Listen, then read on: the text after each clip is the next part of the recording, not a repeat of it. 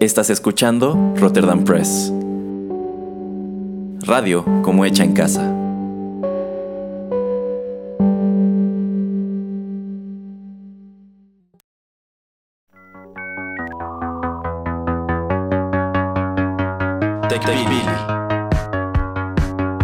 El programa en donde analizamos la tecnología de manera relajada y divertida.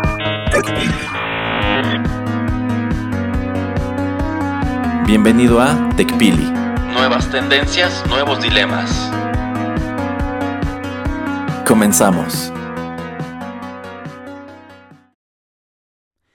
Hola, ¿qué tal amigos? Bienvenidos a la emisión número 49 de TechPili, Nuevas Tendencias, Nuevos Dilemas. Los saluda Juanito Pereira a través de los micrófonos de Rotterdam Press. Y bueno, en esta ocasión me acompaña nuevamente la señorita Chio. ¿Cómo estás, Chio?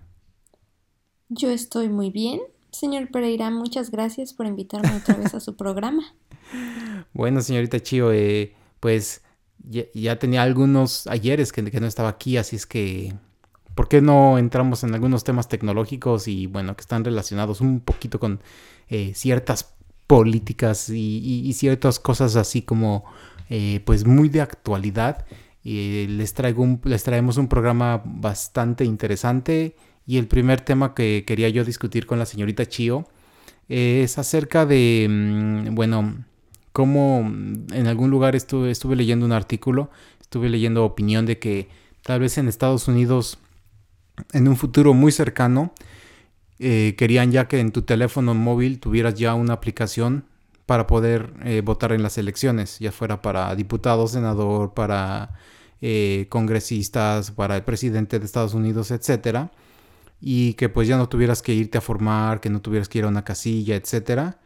Y se me hizo un tema pues bastante interesante. Digo, obviamente pues en Estados Unidos las votaciones eh, o el sistema de votación ya es, es, muy diferente comparado por lo menos con México.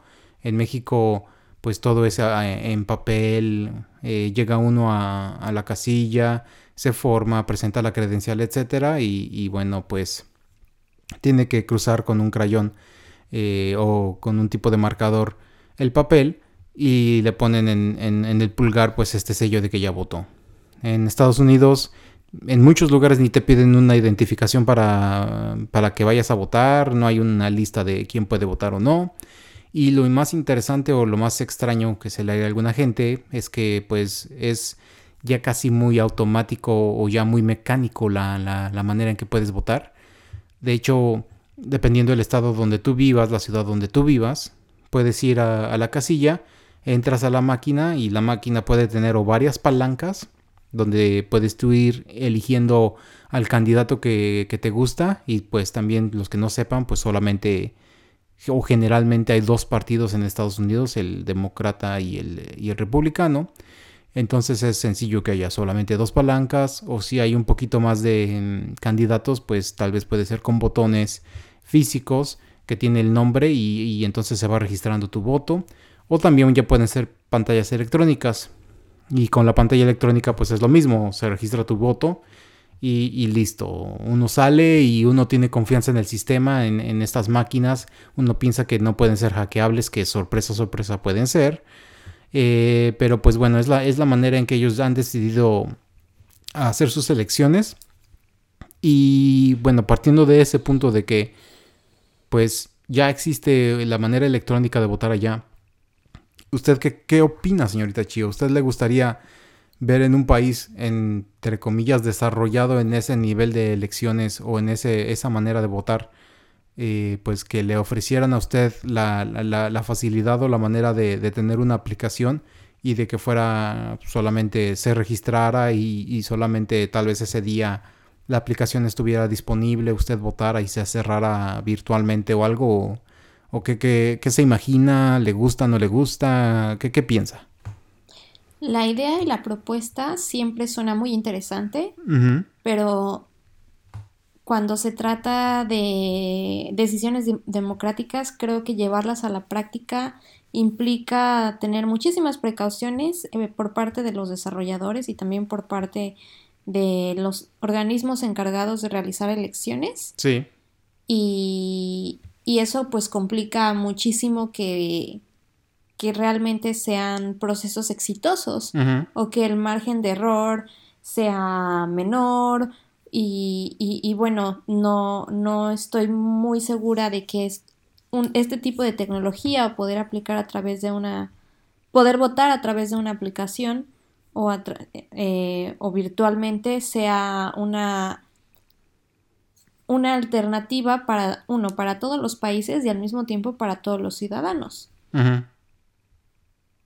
Y bueno, pero para la gente que sí tiene, pues digamos, la, la manera de, de tener un, un, teléfono, una conexión eh, al Internet, no creo que esto sería más sencillo porque, bueno, digamos, en países grandes como México, como en Estados Unidos, eh, existe pues mucha gente que vive en el campo, tal vez eh, incomunicados o en ese sentido de que tienen que viajar grandes distancias ese el, mero día de la votación.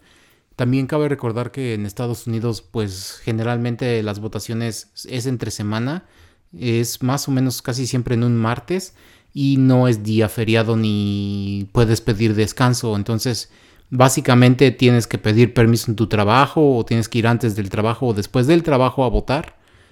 Eh, entonces yo siento que esta sería una, una idea interesante. No sé si es lo mejor, porque cuando es acerca de votaciones, a mí siempre me gusta que exista también como, em, pues, la copia o, el respaldo en físico, porque ahí podemos ver si en verdad la gente está votando por quien ellos dicen o no. Y como usted está diciendo, o sea, se puede prestar a, malos entendidos o a que gente eh, pues utilice estos sistemas de una, una manera pues eh, malévola o malosa o que traten de modificar los resultados y bueno eso no sería lo bueno pero pues tratando de, dejar un poco lo negativo al lado y usted le ve algo positivo porque como le, le comento yo eso de largas distancias, no tener que irte a formar, todo eso. Y en épocas de virus, señorita Chio, de grandes virus, es tal vez una manera también fácil de, pues de no enfermarte. Sí, yo diría que la primera ventaja que le vería a un sistema de este tipo es la comodidad. La comodidad de poder hacerlo desde donde tú quieras. Sí. Sin tener que esperar, que a lo mejor lo único que tengas que estar, tener asegurado es una buena conexión a internet. Una conexión que tendría que ser por supuestamente segura. Tal vez no, lo ideal sería no hacerlo en espacios públicos porque las redes públicas generalmente son más vulnerables, pero eh, hacerlo desde la, desde la comodidad de, por ejemplo, de tu hogar o si estás este, viajando en algún sitio o si estás en oficina, es, es, es, una alternativa. Entonces, para empezar sería la comodidad, la rapidez con la que podrías hacerlo si ya tienes una... Si ya, si ya tomaste una decisión, si ya reflexionaste quién es el candidato o el partido o la corriente a la que quieres apoyar, también lo puedes hacer rápido y seguramente en esos factores o en ese factor, si estás en algún sitio donde tal vez la participación en este tipo de, ejercicios no es muy alta, pues eso podría em, motivar o alentar a que otras personas digan, bueno, pues en esta ocasión sí voy a participar, ¿no? Porque, porque es más cómodo, porque es más accesible y porque tal vez confío en un sistema o en un algoritmo Que, que, que no va, que podría no ser manipulado, ¿no? Porque también hay muchas personas que desconfían del papel a la hora de, por ejemplo, contar votos manuales. Sí, porque digo, es lo que quería comentar también de, eh, pues, el factor confianza. Mm, por lo menos, por ejemplo, en México, creo que ya han sido las últimas dos elecciones presidenciales donde uno viviendo en el extranjero, pues puede em, ir como... Usted creo que sabe mejor que yo, señorita Chio, el, poder votar desde el extranjero y creo que uno tiene que registrarse, no sé si tiene que ir uno a la embajada, al consulado o si le mandan como la papeleta a su casa y uno tiene que mandarla eh, ya como con este la elección hecha, etcétera. Entonces también eso pues es un nivel de confianza que tal vez no es un nivel o un número muy, muy grande de, de gente que lo, que lo, quien lo hace viviendo afuera de México. Tal vez en Estados Unidos sí porque son pues varios millones de, personas, pero pues en otras partes del mundo, tal vez en, en Sudamérica, en África, en Asia, en Europa, no seamos o no sean tantos. Eh, entonces, pues eso también de tener que confiar en que eh, el proceso es libre, es, es democrático, eh, pues también tiene un cierto peso, ¿no? Entonces usted eh, debe de tener que confiar, ¿no? También en un sistema como este, como el de poder votar por, digamos, adelantado para poder mandar el voto, eh, pero pues como un poquito la, con la comparación con esto, ¿no, señorita Chio? De, sobre todo en el aspecto de la confianza.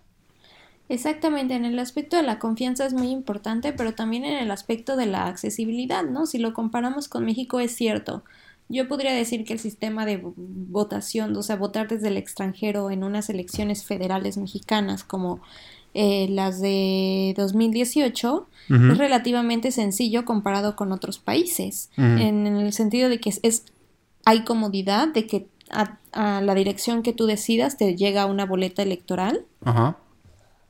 Y lo único que tienes que hacer después de que emitiste tu voto es ir a, a, un, a uno de estos servicios de, de mensajería con el que esté asociado eh, el, INE en este caso y enviar tu, tu, voto de regreso. No tienes que pagar absolutamente nada y, ah, suena sensato, es relativamente... Eso es, es cómodo. En confianza, bueno, uno nunca sabe si realmente llegó su voto o no. Pero bueno, es una manera de, de ayudar al, ciudadano, al ciudadano que no está en casa, pues, eh, a, a, ser partícipe del, del proceso democrático, ¿no? Que yo creo que eso, pues hay que celebrarlo porque en muchos países, en muchos países el, porcentaje de gente que va a, votar es, eh, pues es bastante reducido, exactamente.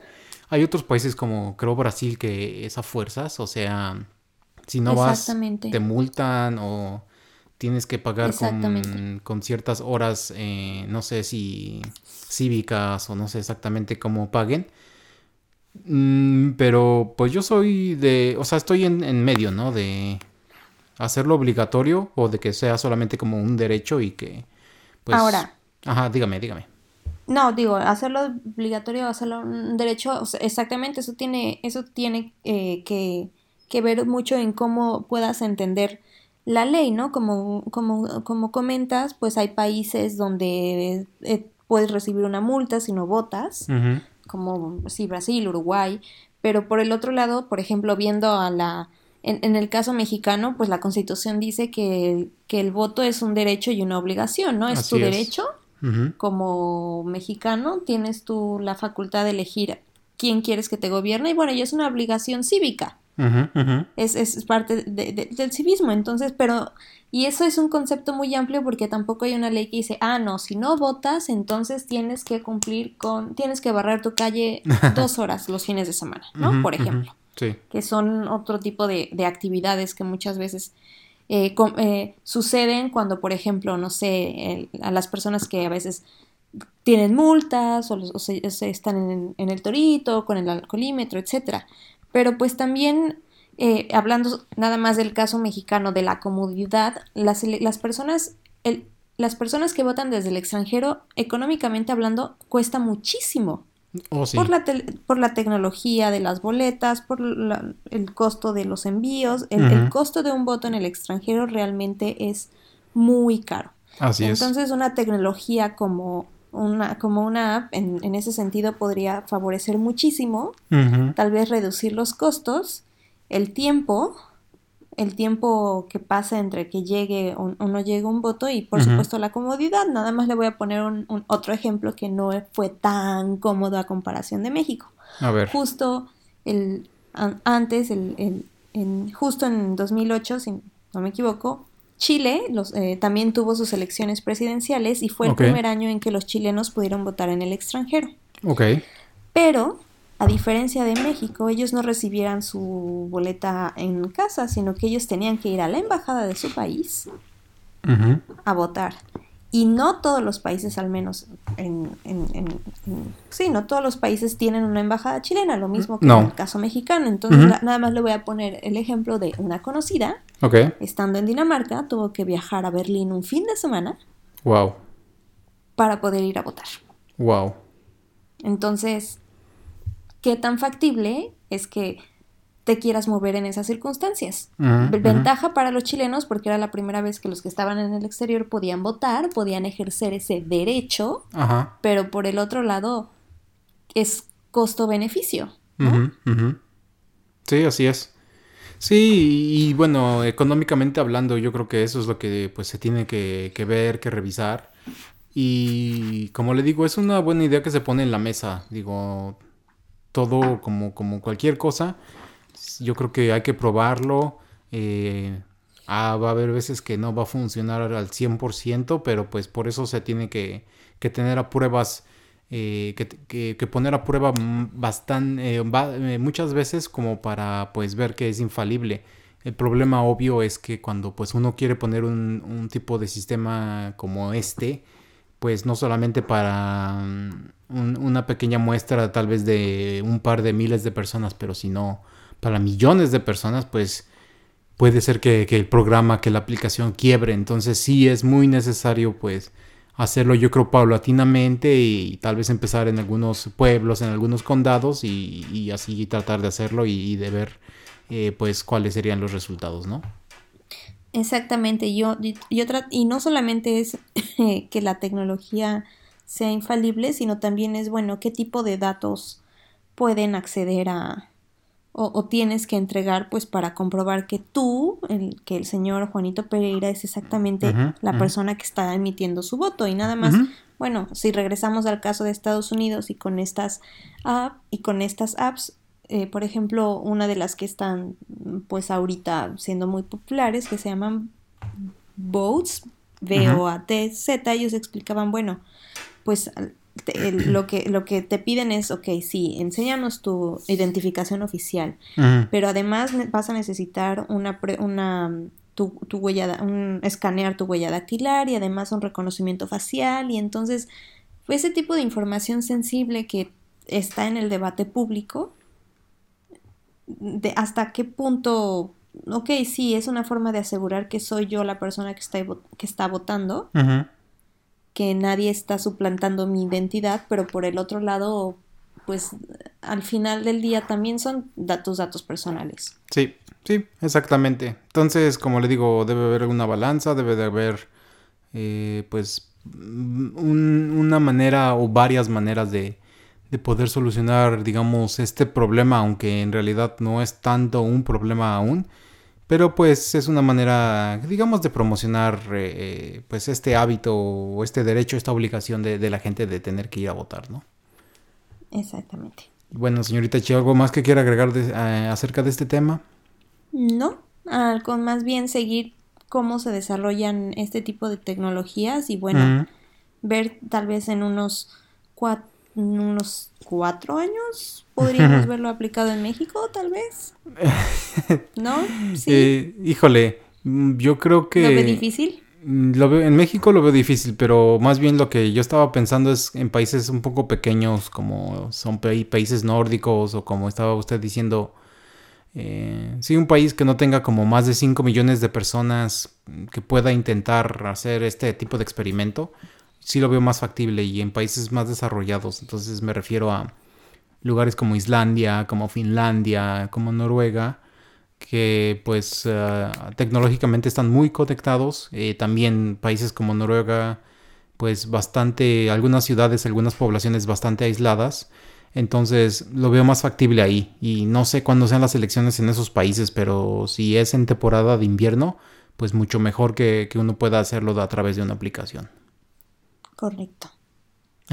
bueno, pues eh, vamos entonces con la primera pausa del programa y ya regresamos. Seguimos con TechPili después de esta pausa. Quédate con nosotros.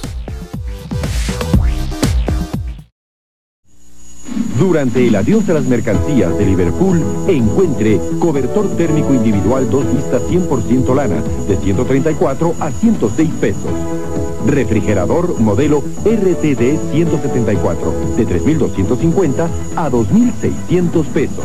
Computadora Acer Power 486 de 25 MHz de 18.138 a 11.500 pesos. Aproveche estas ofertas y muchas más durante el adiós a las mercancías de Liverpool. Este es un cable de Este es un cable de última hora. Prendemos estas imágenes para encenderte con Fuego en el Ring. El Campeonato Mundial Superligero disputado por Julio César Chávez y Frankie Randall el 29 de enero. Llama en caliente al 227-1527 y préndete también con el Macho Camacho, Simon Brown y Azuma Nelson. La cosa está que arde en pago por evento de cablevisión. Disponibles para circuitos cerrados y sistemas de televisión por cable en la República Mexicana. En Videocentro tenemos lo que buscas. Diversión sana para toda la familia. De la comedia El Avaro. La historia de un hombre que solo vive para acumular bienes. Un tipo sin escrúpulos. Miguel Bosé en El Avaro. Pero si quieres conocer a Bruno y a Gus, entra a la acción de El Enigma del Rubí. Ellos son dos ladrones que no saben qué robar. Querían diamantes y se robaron el fuego bizantino. Un rubí de incalculable valor. Y para que te rías en serio, John Candy y James Belushi en Había una vez un crimen. En Monte Carlo se ha cometido un crimen y el único testigo es un perro. Una divertida comedia de Dino de Laurentiis. Y Ladybugs. Chester Lee haría cualquier cosa por ascender de puesto, incluso entrenar un equipo de fútbol femenil.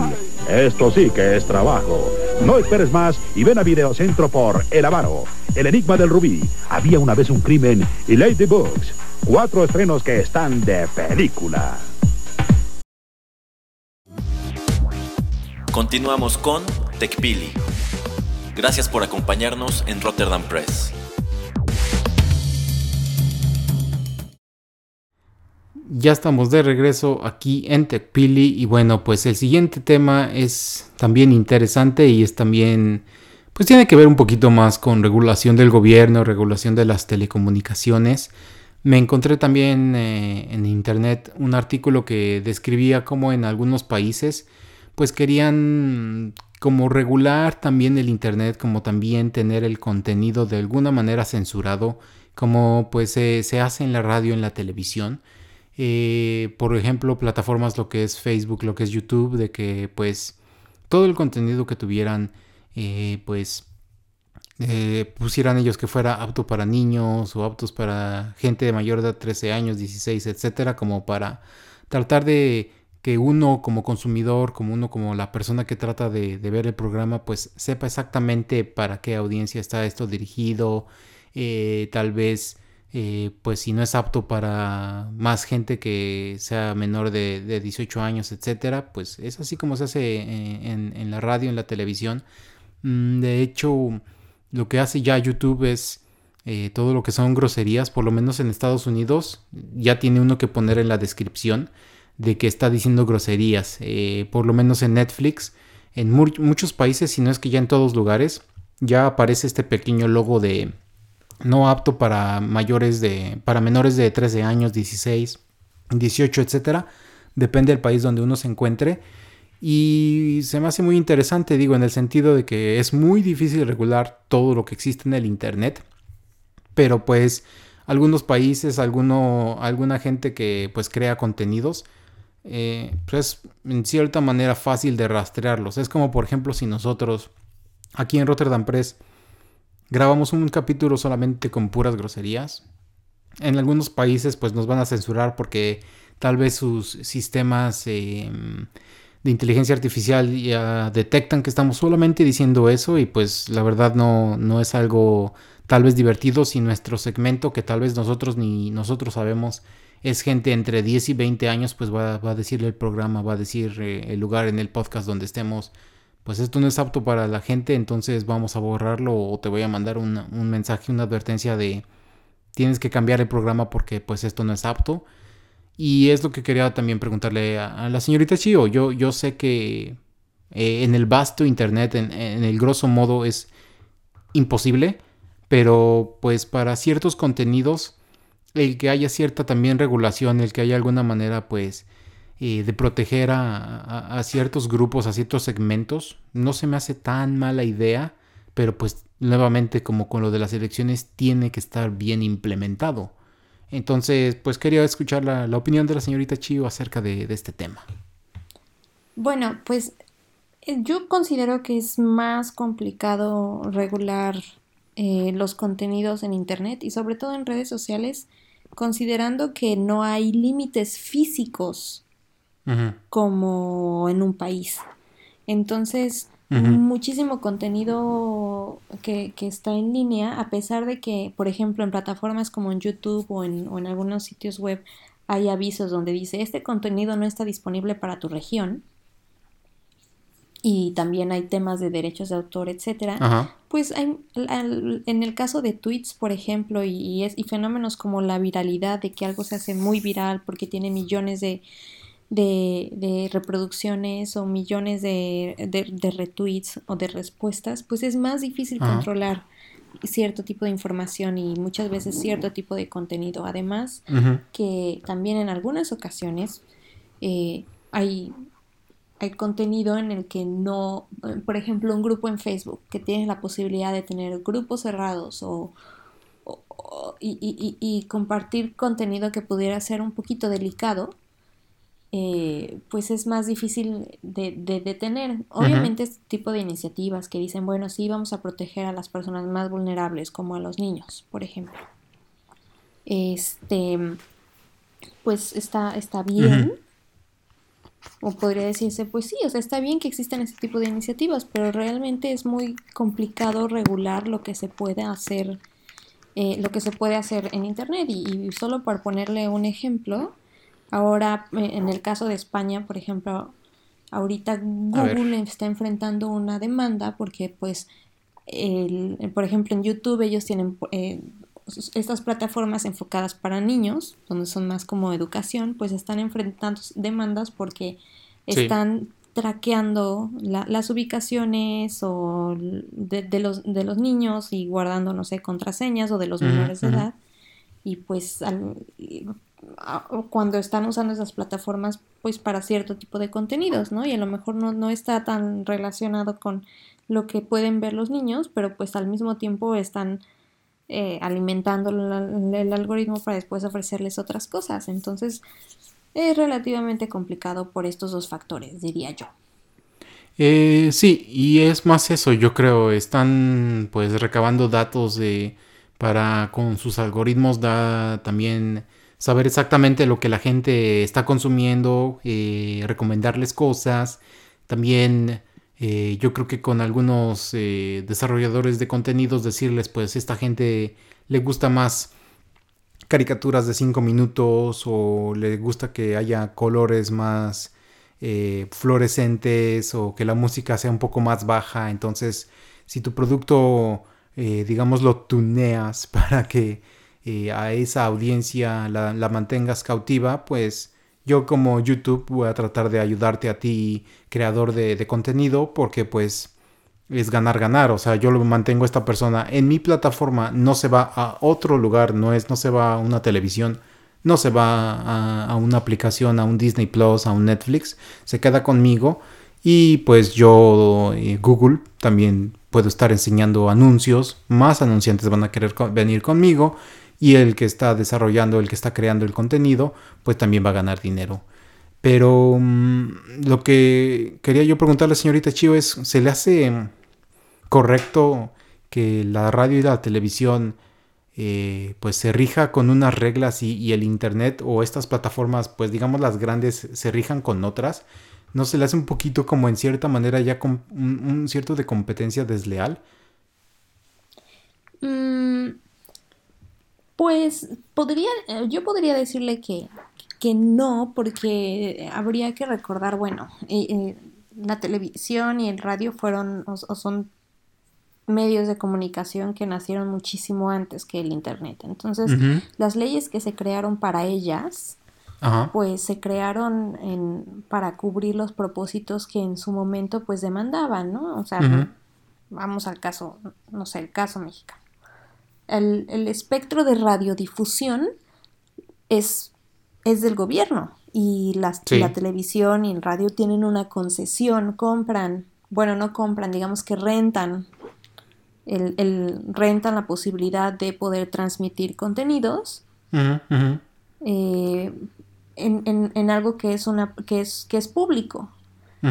Y con Internet es sucede algo diferente, ¿no? Es, es, es, diferente porque, bueno, el alcance es mayor, pero además eh, en Internet, pues, no sé, el mismo radio, televisión, a través de nuevas plataformas, nuevos contenidos, por ejemplo, podcasts, pues pueden subir los mismos contenidos que tienen ya en, en, sus propios medios, pero también están compitiendo con cosas que vienen de afuera, ¿no? Y, por ejemplo, hay grandes empresas o grandes monopolios que por ley no pueden acceder, al, menos en el caso de México, no pueden competir por un espectro de radiodifusión, pero pues sí pueden alcanzar a las audiencias en, en, en, línea. Entonces ahí la competencia yo no la vería tan desleal, más bien las, las leyes están, eh, al menos para radio y la televisión, pues están eh, hechas para darle forma a lo que a lo que se entiende, por en este caso, por un espectro de, radiodifusión. con el Internet creo que debería de funcionar diferente y debería de adaptarse a los retos actuales de esta eh, tecnología. Sí, sí, digo, voy a jugar un poquito como al abogado del diablo, como quien diría, mm, y ponerme un poquito del lado de la radio y de la televisión, porque... Eh, pues adáptate o, muere, como es, dice más o menos el dicho. Eh, entonces, esto de tener este tipo de restricciones, pues a la televisión, a la radio, como dice usted con el espectro, eh, también con las restricciones de qué tipo de contenido puedo enseñar a qué hora, a qué, horarios, eh, también pues a qué público me estoy dirigiendo y, y, la manera en que me puedo dirigir a ese público, etcétera, me restringe mucho. Entonces, pues si yo soy radio, yo soy tele y, voy con los de telecomunicaciones, con, el gobierno federal o, quien esté regulando, tal vez es un lugar independiente como se supone es en Estados Unidos, es una agencia independiente, pues yo voy con ellos y les digo, oye, pues, ¿por qué no estamos todos eh, nivelados eh, con, con, las mismas reglas? Ok, no quieres cambiar lo que está pasando en Internet, pues por lo menos bájame a mí un poco las reglas, porque pues, si no, ¿de qué voy a vivir? O sea, soy un, un, medio que, que, va a estar, que va a estar difunto pues muy más pronto que, tarde y, pues a mí no se me hace justo. Entonces, por eso le digo que, digo, en este sentido, no es que esté 100%, y, y en realidad a favor, pero pues tomando ese argumento es como, pues yo podría ver que es una, digamos, entre comillas, buena idea de tratar de restringir como le digo, por lo menos a las plataformas que nosotros conocemos que son muy utilizadas como, pues ya lo que sabemos, Twitter, Facebook, Instagram, eh, YouTube y ahorita eh, TikTok, por ejemplo, y todos los servicios de streaming. Exactamente, y además, bueno, a diferencia, por ejemplo, del radio y la televisión, yo agregaría, ok, ahorita estamos buscando una ley o estamos, se debate una ley que pueda regular contenidos de redes sociales y a lo mejor están enfocándose en, en, Facebook, por ejemplo, que es el gran rey en ese sentido eh, de, redes sociales. Pero uno no sabe si en 10 años va a seguir existiendo Facebook como lo conocemos ahora. O tal vez ya desapareció como otras plataformas, como el famoso Messenger o como otro tipo de redes sociales, MySpace, ¿no? Por ejemplo. Entonces, la versatilidad y el, hecho de que sean tan cambiantes y que, por ejemplo, este año o el desde el año pasado TikTok sea muy famoso, pero apenas hace dos era los Vines y ajá, ajá.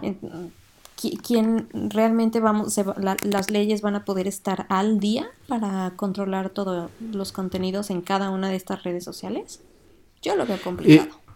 muy complicado diría yo y digamos en los últimos programas es también lo, que hemos estado platicando acerca de la inteligencia artificial y de cómo tratan ya de eh, grandes empresas u otras eh, otros terceros eh, pues crear sus propios programas que puedan identificar contenido pues subido de tono que como les digo tiene groserías etcétera. Entonces yo creo que si podemos perfeccionar ese tipo de servicios Mm, tal vez el gobierno tratará de obligar a algunas de las empresas grandes a tener que utilizarlos y, por lo menos eh, pues eh, avisar al usuario, sabes que el contenido que, vas a ver es violento, eh, dicen groserías y hay desnudos. O el próximo contenido es bueno para niños hasta los 12 años.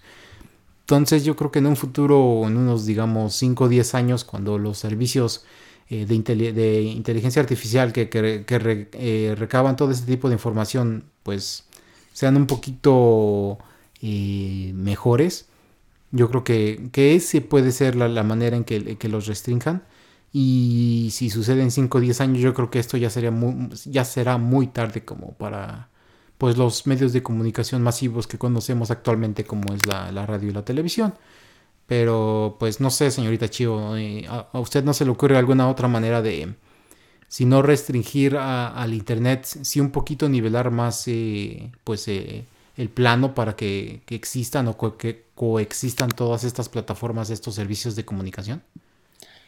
Pues por este, por el momento yo lo veo complicado. Hay esfuerzos, o sea, sí hay esfuerzos internacionales que están buscando soluciones, pero otra vez y relativamente relacionado con lo que discutíamos en el segmento anterior, pues están otra vez, eh, lo, lo, que tienen en contra es justo eso, bueno, sí, eh, problemas de libertad de expresión o de, eh, o de acceso a la información y al mismo tiempo el compartir información delicada, confidencial o datos personales.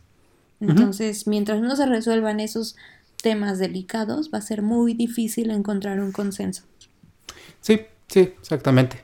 Entonces, como pues ya sabe, señorita Chivo, eh, el lema de este programa, nuevas tendencias, nuevos dilemas. Entonces, uno tiene que traer los temas de actualidad para discutirlos. Estoy totalmente de acuerdo. bueno, y este, vamos con la última pausa y ya regresamos aquí a cerrar el programa. Seguimos con TechPili después de esta pausa. Quédate con nosotros. En serio, tú puedes llegar a ser una gran estrella. Vamos a que te tomen unas fotos. Pero no lo comentes con nadie, ¿eh? Ven tú sola. Cuidado, que no te engañen. Las pruebas de talento no las hace un desconocido en lugares ocultos. Tú ya sabes qué hacer. Di no, aléjate y cuéntalo. No, gracias. Solo sin permiso no voy a ningún lado. ¡Bien hecho! Tú vales mucho y mereces respeto. Y recuerda... A solas, en un lugar oculto. ¿Con alguien que te pida guardar el secreto? Que no te dé pena decir no. Cuídate a ti mismo. Y mucho ojo, ¿eh? Triple A. Descubre la emoción de la lucha libre con Conan y Cien Caras. Junta tu colección de 12 luchadores. No aceptes imitaciones. Luchadores Triple A. Los oficiales. Colecciónalos. Roncal International Circus, ahora en el estado de Hidalgo. Atención Actopan, viernes 25, Ixmiquilpan 2 de diciembre. Próximamente Progreso, Misquiahuala, Tepozotlán y Cuautitlán Izcalli. Todo nuevo y diferente en una sola pista al estilo europeo, con sus artistas preferidos de la televisión, Lalo y Lagrimita, solo en Roncal International Circus. Pediremos permiso a la esta música es capaz de cambiar el color de las cosas. El calor de tu abrazo. Date color y desátate agujetas de color de rosa. Píntate a comprarlo. Continuamos con TechPili. Gracias por acompañarnos en Rotterdam Press. Ya estamos de regreso en el último bloque de TechPili y bueno, pues para cerrar aquí la emisión número 49, eh, traigo pues otra nota, otra noticia que me encontré acerca de un, servicio de entrega mm, eh, a, domicilio de, comida, no necesariamente de comida rápida, sino es algo pues conocido tipo Uber Eats. Esta es una página que, que se llama Grubhub y lo que hacen, pues sale la nota o sale la noticia debido a que esta empresa, eh, uno quiera o no, siendo restaurante, siendo servicio de cafetería, eh, siendo un lugar que vende comida o algo que le interesa a las personas en, este tipo de, servicio, eh, pues lo tiene uno enlistado en, en, en, su página. Uno puede entrar ahí a su sitio y puede ver nuestro menú. Eh, si yo tengo un restaurante, si tengo una cafetería y puedo pedir pues a domicilio, ahí todo bien, ¿no? Entonces yo entro al, café de la señorita Chio, veo que vende unos pies bien ricos y unos sándwiches pues bastante coquetos, entonces me pido dos pies y dos sándwiches y listo, ¿no? Me llega la comida, le pago al repartidor o si es en la aplicación, pues como en todos lados nada más ya estoy pagando directamente la aplicación. Pero pues sorpresa, sorpresa, muchas de estas empresas, muchos de estos restaurantes ni sabían que ellos estaban registrados o en la lista de, de este sitio y lo que este sitio estaba haciendo era mandar a, alguien, a un repartidor, a comprar la comida para llevar.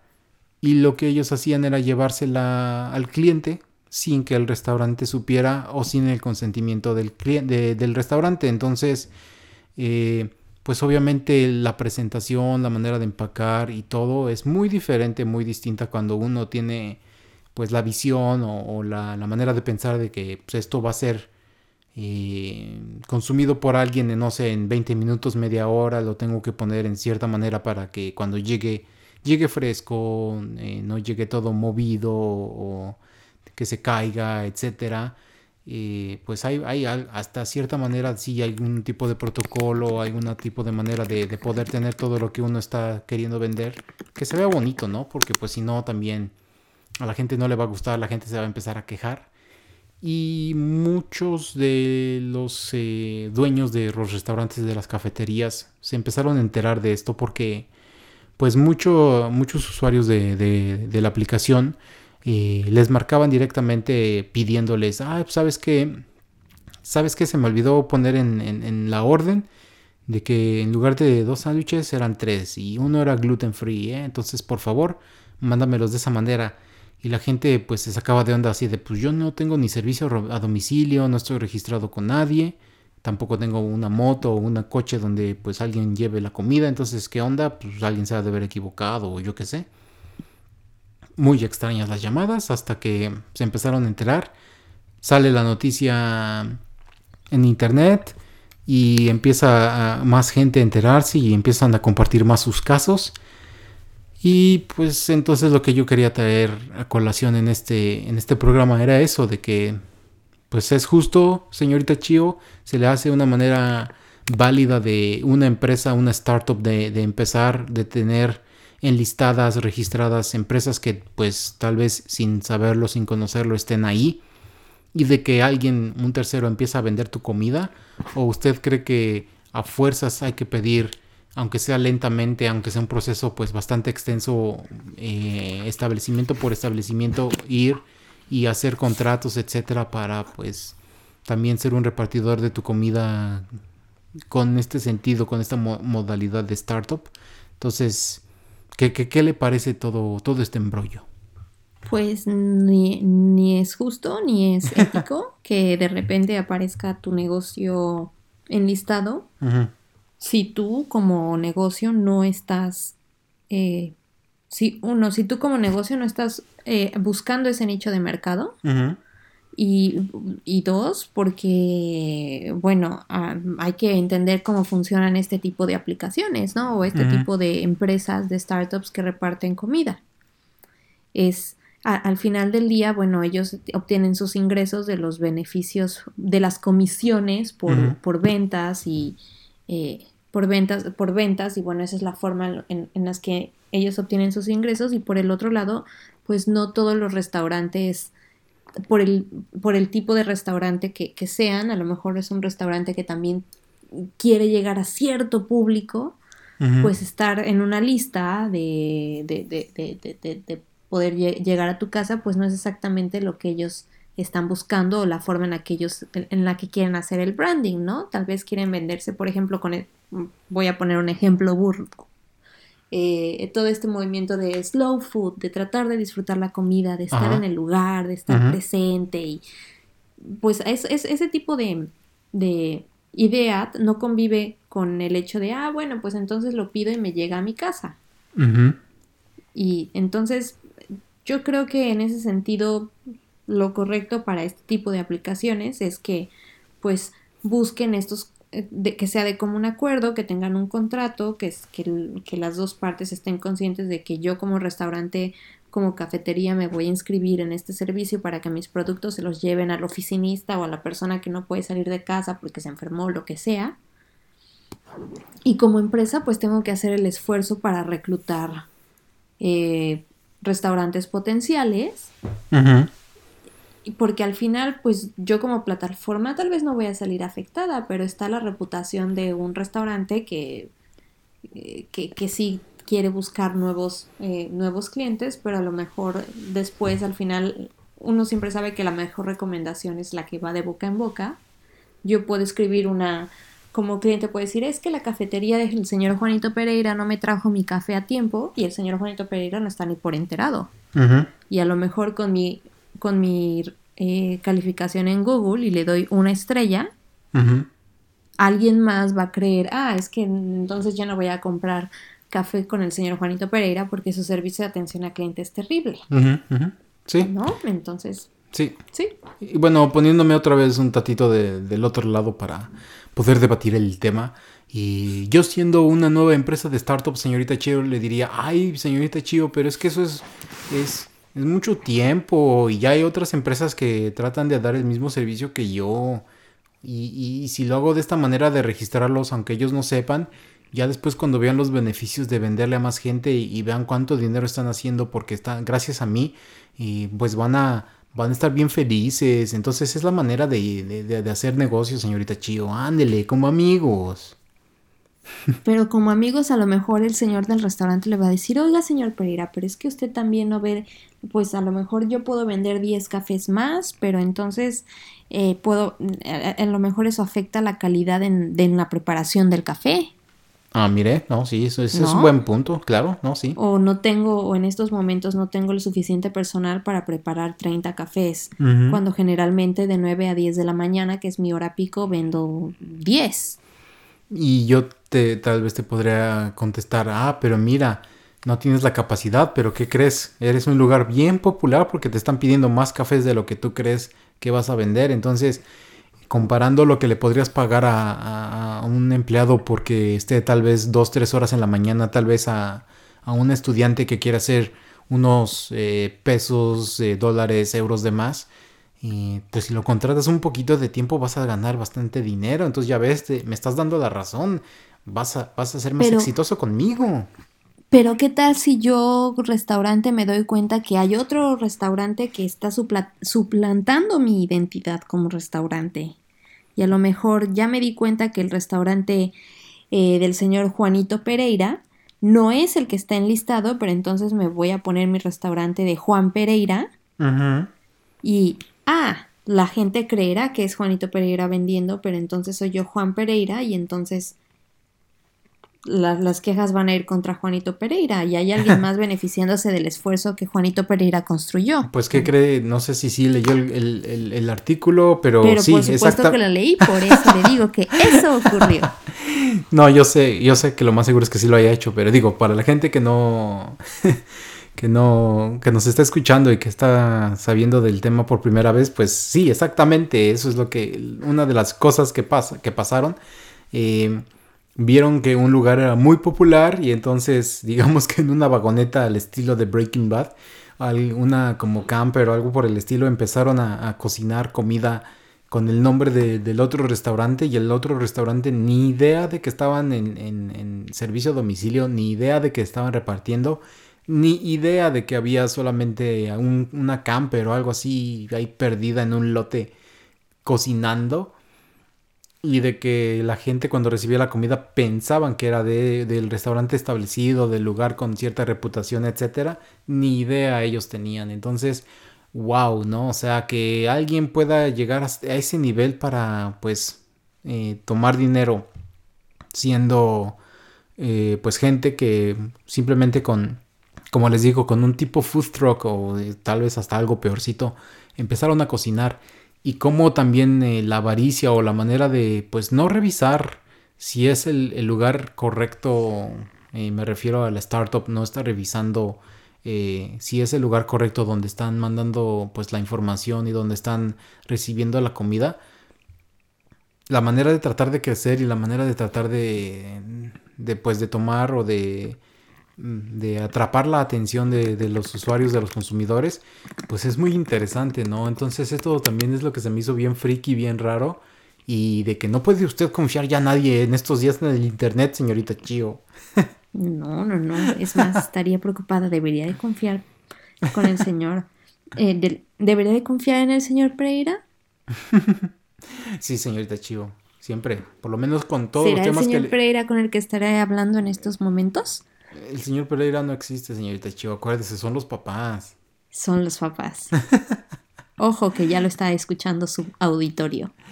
Usted no sabe, tal vez este soy un sistema ya automatizado con varias respuestas y todo lo que usted está diciendo como que hace un trigger en, en mi sistema operativo y nada más respondo lo que pues lo que estaba yo programado en responder. Eso sí. bueno, pero y, y, ya nada más como para, para cerrar el tema, eh, pues ¿qué piensas tú como consumidora? Eh, ¿Solamente pedirías a domicilio a lugares a los que has ido o lugares que conoces? ¿O por curiosidad sí pedirías en, ah, pues hoy se me antoja comida, no sé, china, comida hindú, entonces voy a buscar ese tipo de restaurantes? Y alguno que tenga buenas reseñas o alguno que tenga fotos bonitas de su menú, pues voy a pedir de ahí. Eh, no me saber... lo va a creer, pero a sí, yo soy de la vieja escuela. Es más, le voy a ser bien sincera. Dígame. Nunca he usado una aplicación de que de entrega de comida. Señorita, ¿cómo crees, señorita? Sigo, se lo prometo que sí. Soy de la vieja escuela. El día que intenté bajar, voy a balconear la aplicación, pero el día que intenté bajar Rappi, Ajá. nunca pude crear un perfil. Nunca. Y me desesperé y dije, ah, ya se acabó. Mejor voy a mi cafetería, a mi restaurante de confianza. Uh -huh. Y si, y si no, pues llamo a mi pizzería de confianza. Al fin sí. que si en 30 minutos no llega, la pizza es gratis. Señorita Chio, entonces eso significa que, que, el diseño para la experiencia del usuario es bastante mal hecho, señorita Chio. Bastante mala. Digo, si usted no puede ni abrir una cuenta en, en esa aplicación, la aplicación no merecía que usted hiciera negocios con ella pues no, pero entonces ya terminó afectando a las demás aplicaciones porque eso lo intenté hace cuatro años, tres años. sí, sí. Ok. Y sigo no, siendo de la vieja escuela. ¿Cómo cree? Inténtelo. Bueno, tal vez no, porque con este tipo de historias igual y no le y no quiere. Yo la verdad eh, no me gusta tanto pedir a domicilio porque siento que es este pues un motivo, una razón de en primer lugar ser más flojo. En segundo lugar, pues es este nada más estar generando más basura, más plástico y, más desperdicio en ese sentido, porque pues es, es, solamente contenedores que van a, a, ser utilizados una vez y tal vez ni en un espacio de una hora, en lo que lo ponen en el, en el contenedor, en lo que lo transporta el, el chico o la chica que me lo traiga y en lo que me lo como tal vez una hora entonces es simplemente algo que después de utilizarlo lo voy a tirar a la basura. Y soy también eh, en ese sentido alguien que pues si quiere comer le, le gusta disfrutar también de, de, del ambiente, ¿no? Entonces voy a tratar de ir a un restaurante donde me sienta a gusto, es algo diferente, es algo distinto, no es, también no voy a comer lo mismo que comería pues solamente eh, algo que yo puedo cocinarme en la casa y pues todo eso significa que la experiencia tal vez me va a tomar dos, tres horas, pero me voy a tomar el tiempo y lo voy a disfrutar porque pues es algo diferente. No solamente estar en mi casa esperando a que llegue eh, la hamburguesa, la pizza o aunque sea la ensalada o el, sushi o lo que quieran, algo tal vez un poquito eh, más sano. Pero pues no, o sea, no, tampoco soy de, de esas personas, pero más por eh, la, la, manera de que le gusta salir, que también es que salga muy seguido, o sea, tal vez no, no es una, una, vez a la semana, tal vez una vez cada dos semanas, pero pues es algo para disfrutarlo. Pues sí. Sin embargo, seguiré siendo de la vieja escuela. Ay, señorita Chio.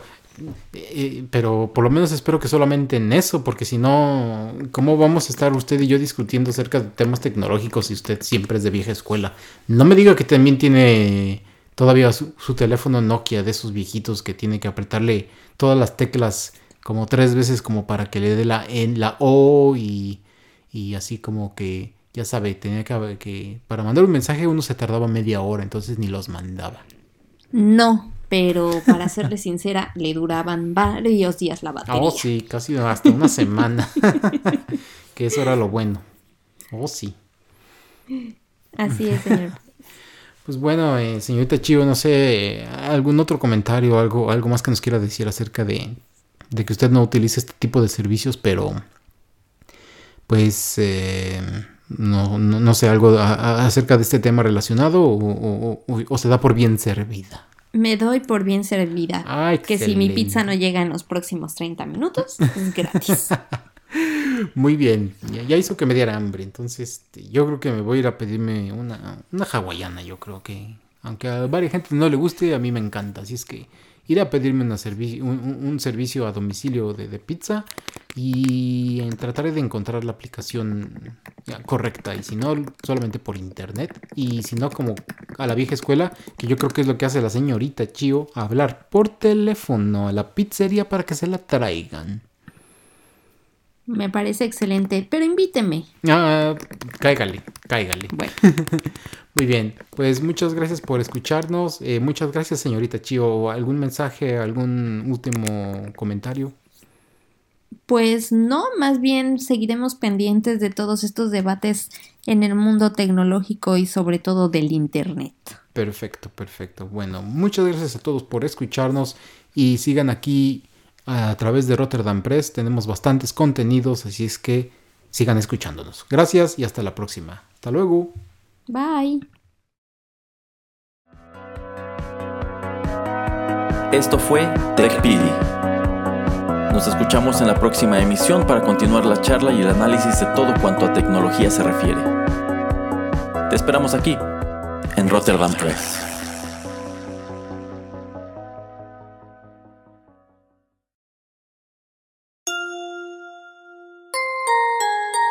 Estás escuchando Rotterdam Press.